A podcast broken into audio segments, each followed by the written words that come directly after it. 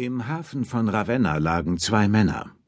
Der Cherusker Thorak und der junge Vogelhändler Titus auf einem Holzstapel und beobachteten von ihrem Versteck aus die feierliche Ankunft des Prätorianerpräfekten Lucius Aelius Seianus und des gestürzten markomannen Königs Marbot. Aber noch jemand, der Thoraks Aufmerksamkeit auf sich zog, ging nach den beiden an Land – ein blonder Offizier mit vernarbtem Gesicht und nur einem Auge. Was hast du? Titus starrte den erregten Thorak entgeistert an. Was für einen Namen rufst du da ständig aus? Flavus. Der Blonde? Thorak nickte, während sein Blick an Armins Bruder klebte. Dessen Züge schienen seit ihrem letzten Zusammentreffen noch härter geworden zu sein. War es mit solchen Mühen verbunden, seine Herkunft zu vergessen und ein Römer zu werden? Wen meinst du? riss Titus ihn aus seinen Gedanken. Den Einäugigen. Ich glaubte ihn von früher zu kennen. Ach so. Titus bedachte Thorak mit einem milden Lächeln. Vermutlich hielt er den Karuska für einen Aufschneider, weil er sich zuvor schon gerühmt hatte, den Flottenpräfekt Födus zu kennen. Thorak war es nur recht so. Er sparte ihm das doch unangenehme Fragen des Vogelhändlers. Endlich verstummten die Bläser des Musikzugs und setzten ihre Instrumente ab. Einige wischten verstohlen den Schweiß aus ihren Gesichtern, Gnaeus Equus Födus betrat mit seinen beiden hohen Gästen ein aus Holz erbautes und mit teuren Teppichen ausgelegtes Podium, das von einem kleinen Sonnensegel geschützt wurde. Sie genossen den Schatten, während die Soldaten weiterhin in der heißen Sonne standen und unter ihren Helmen und Panzern schwitzten. Der Präfekt der Reichsflotte hielt eine Ansprache, um Sejanus und Marbot in Ravenna willkommen zu heißen. Födus erwähnte die Herkunft des Prätorianers aus einer in Volsinii ansässigen und höchst angesehenen Ritterfamilie, die mit vielen bedeutenden Patrizierfamilien Roms verwandt sei und schon mehrere Konsuln hervorgebracht habe. Er sprach über Sejanus ehrwürdigen Vater Lucius Seius Strabo, der zusammen mit seinem Sohn die Prätorianergarde befehligt hatte, bis die ehrenvolle Aufgabe dem Sohn allein zufiel. Födus nannte Sejanus einen engen Freund und Vertrauten des Kaisers, schilderte, wie der Prätorianerpräfekt dem Kaisersohn Drusus im Illyricum zur Seite gestanden und wie er geholfen hatte, im Markomannenreich für Ordnung zu sorgen. Den letzten Teil der Rede nahm Marbot mit versteinertem Gesicht auf. Seine Züge wirkten noch verkniffener als sonst, seine dunklen Augen, zumeist ruhelos wie eine zwischen der dies und der jenseitigen Welt verirrte Seele, waren starr auf den Sprecher gerichtet. Es schien, als hätte Marbot den Römer am liebsten erwürgt, hielte sich aber mit eisernem Willen zurück, um sich nicht Roms Wohlwollen zu verscherzen. Sein Gesicht hellte sich auch nicht auf, als Födus ihn als Gast in Ravenna begrüßte und ihm versicherte, sein Ruhm eile ihm stets voraus. Marbot war nicht dumm und verstand sehr wohl die Anspielung, dass ihm nichts geblieben sei, außer dem Ruhm vergangener Tage. Er bedankte sich mit knappen, kalten Worten bei Födus, bei Sejanus, sowie bei Tiberius und seinem Sohn Drusus für die erwiesene Freundschaft, ihm das Gastrecht zu gewähren. Marbots gutes Latein verriet seine römische Erziehung. Vor vielen Wintern war er, wie so viele junge germanische Edelinge am Hof des Augustus unterrichtet worden. Jung und leicht beeinflussbar ließen sie sich leicht von römischer Lebensart und von römischem Denken beeindrucken.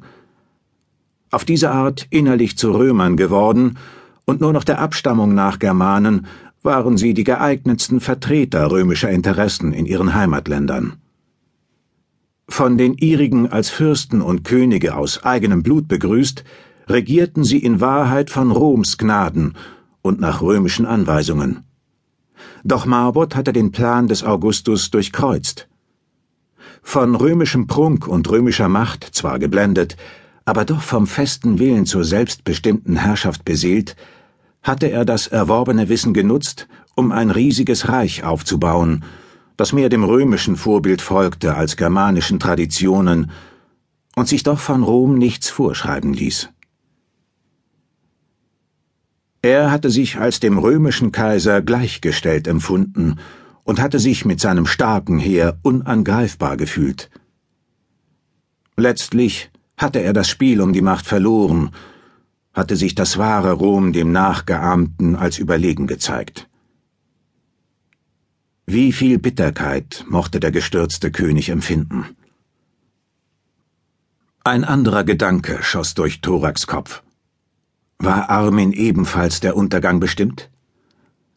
Auch der Cherusker-Herzog hatte sein in Rom erworbenes Wissen besonders auf dem Gebiet der Kriegsführung benutzt, um sein Volk vom römischen Joch zu befreien. Hätte Marbot nach dem Sieg über Varus nicht Armins Bündnisangebot ausgeschlagen, hätten die beiden einflussreichen germanischen Führer eine Bedrohung für Rom bilden können, die Augustus und seine Nachfolger für alle Zeiten von einem Angriff auf Germanien abgeschreckt hätte. Marbots hochmütige Einstellung, er könne allein gegen Rom bestehen, hatte ihn um den Thron gebracht. Wie lange würde Armin, der immer wieder von Neidingen aus dem eigenen Stamm angefeindet wurde, seine Herzogswürde und die Freiheit der Seinen verteidigen können. Wären im Krieg gegen Marbot nicht so viele tapfere Donasöhne gefallen, darunter Thoraks treuer Kriegerführer Argast, hätte der Cherusker vielleicht Mitleid mit dem Markomannenkönig empfunden. Seine große Gestalt wirkte nicht mehr so beeindruckend wie früher. Die Schultern waren, wie unter schwerer Last, nach vorn gekrümmt. Erst hatte er sein Reich verloren, und jetzt musste er sich von den Einwohnern Ravennas bestaunen lassen wie ein gefangenes Fabeltier.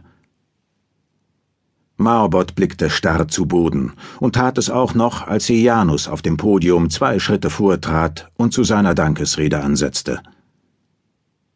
Er sprach in den üblichen Lobpreisungen über Tiberius und Drusus, die Ravenna bald durch ihren Besuch ehren würden, und über Marbots Ruhmestaten. Doch einmal blickte der Markomanne auf. Nur ganz kurz. Gleichwohl glaubte Thorak zu bemerken, dass die Blicke von Marbot und Sejanus sich in einem seltsamen Einverständnis trafen, wie zu einer stummen Verabredung.